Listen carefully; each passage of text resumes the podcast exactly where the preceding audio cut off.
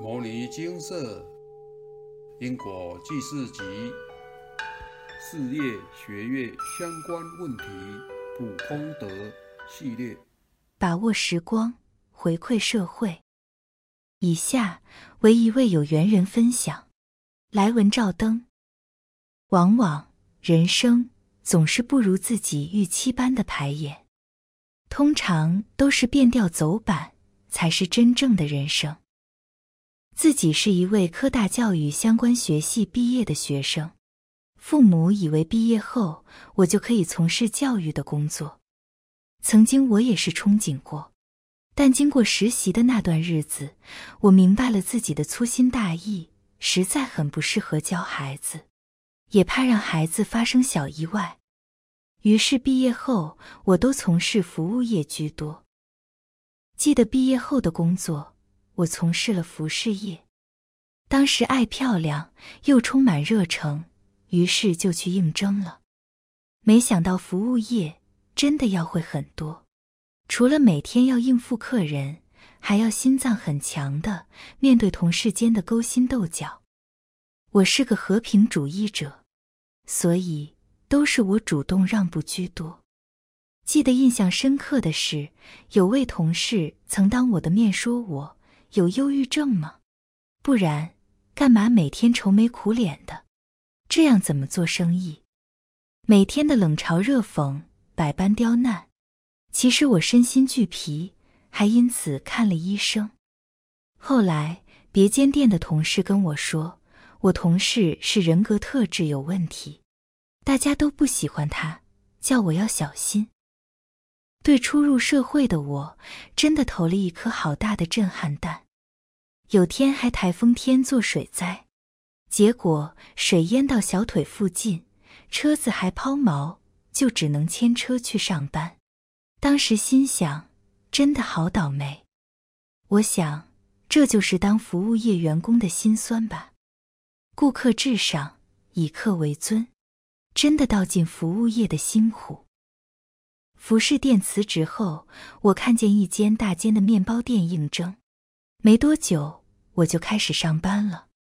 当时以为自己可以胜任，但看见需要将好几百种的面包，还有将西点的蛋糕品名和内容物摸熟背熟，真的让我觉得压力很大。下班回家，我还是一样拿着厚厚的本子背东西。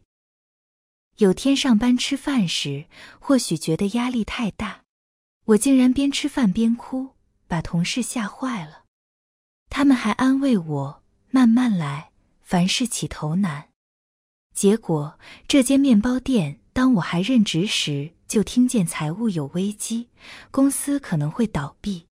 当时确实有吓到，怕领不到薪水。后来一个月后，我也离职了。这间连锁面包店也在离职后的没几个月宣布倒闭。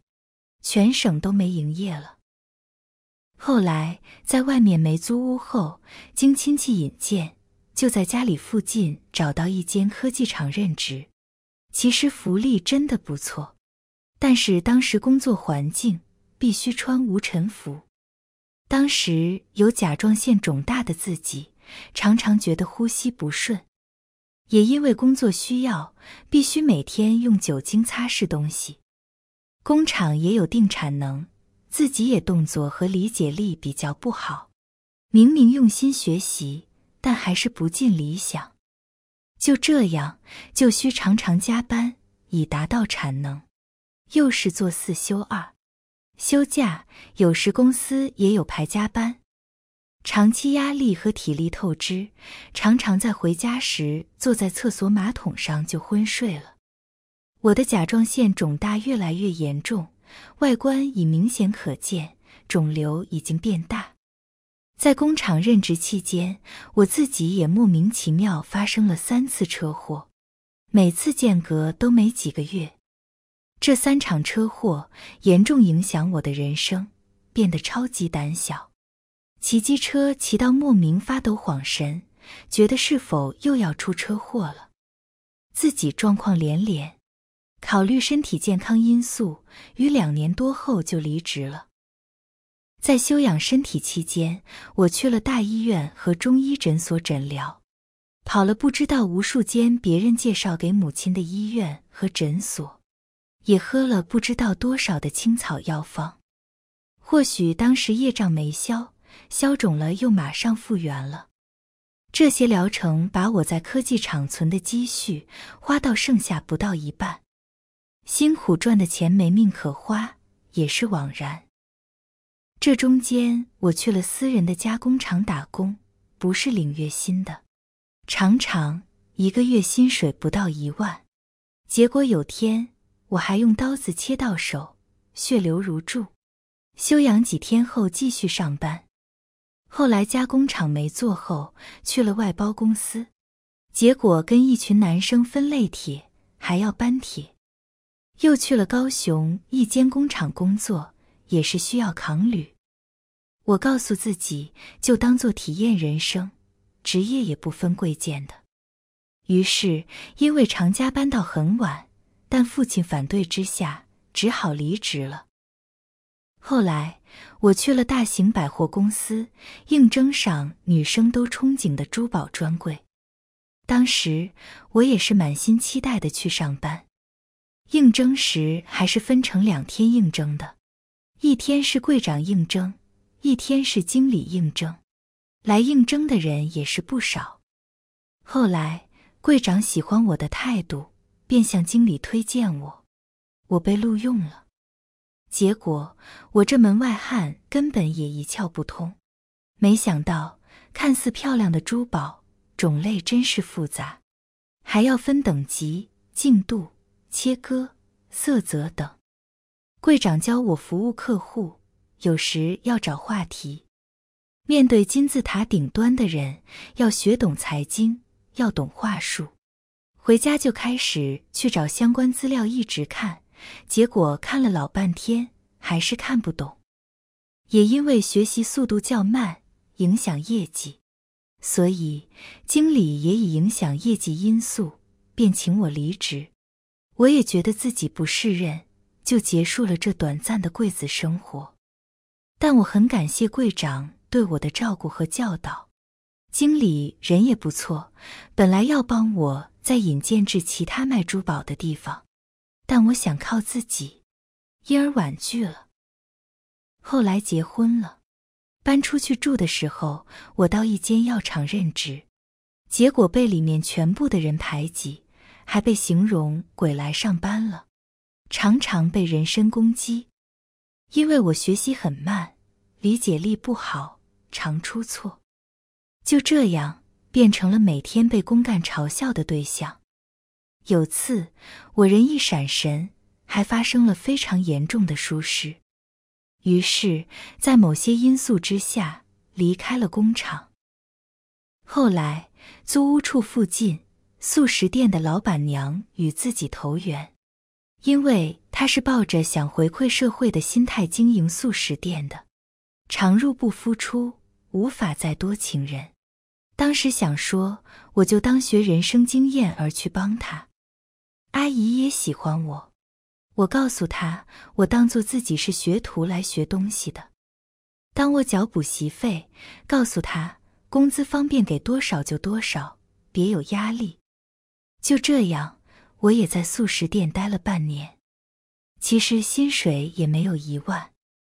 老公是觉得我就当去学经验，钱是其次。在这期间，我看见老板娘对学生的付出。还招待低收入户的学生。有次过年，她包红包给我，还向我九十度敬礼，来表示对我的感谢。或许我也是把素食店工作当成回馈社会的一种方式。后来半年后，因家里有事情，我和老公就搬回家住了。他可能不擅长管理经营，虽然怀抱理想。但现实总是残酷，就这样，素食店经营了两年多就收掉，没营业了。写这篇文章时，我想到我有很多业障，是我当大官时鱼肉百姓，让人民受苦。或许当时的自己过于功高我慢，不知百姓疾苦，所以这辈子让我亲自体悟百姓的苦在哪里。也因为尝尽了不少苦头，让我学会替人着想，让别人一开口，我便大概能明白对方的感受是什么。或许是因为自己做了好多行业，体悟到各行各业及上班族与金字塔顶端的人想法。但无论是什么样的人，其实万般皆离不开因果，也让我更能体会到众生的苦。这些工作经验。丰富了我的人生。或许一路跌跌撞撞，满身伤痕，但泪水擦干，告诉自己将伤痕化为帮助众生的力量。套句蔡师兄阿伯告诉我的话：吃苦了苦，吃苦当做吃补。人生亦是如此，苦中作乐。现在对我来说，助人为乐，心就不苦了。因为还有好多人需要我们在人海茫茫中拉他们一把，告诉他们一个能化解因果、了解因果，而且又能修行的管道。请把握这难得的人生，发挥自己良能，回馈社会，将会发现生命成就远远大于事业的成就。此篇文章与大家共勉之。自述结束。上天有时候会有巧妙的安排，有着各种因缘，以让您体悟人生。若是过去有修行因缘的人，或许还会安排痛苦与折磨来开启您的道心，让您本是有机会再展开修行意图。但无论如何，人生是您的，在此告诉您：生命除了该好好过，也该好好想。您到底要什么？钱赚得多是成功吗？当上大官是成功吗？看看师姐上述提到过去当官的案例，虽说过去为大官，但这辈子一样是人呀。而且就师姐的描述，过得也挺不顺心的。会把财与名当做人生成功指标，是因为没看懂生命的全部面貌。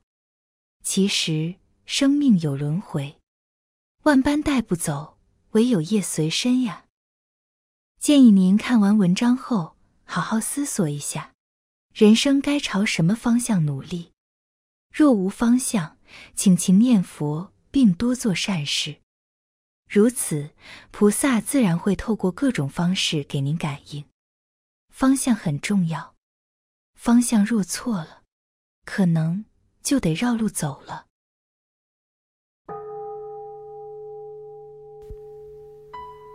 摩尼经寺经由南海普陀山观世音菩萨大士亲自指点，是一门实际的修行法门，借由实际解决众生累劫累世因果业障问题，治因果病。而将佛法落实到家庭生活中，普度慈航。我们不接受供养，不收钱，不推销，不强迫修行，只求能结善缘，解决您的问题。我们专解因果事件、因果问题，治因果病。无论感情、婚姻。家庭、事业、家族、身体、户籍、学业等问题，君能请示。有医生看到没医生，有神问到没神者，不妨一试。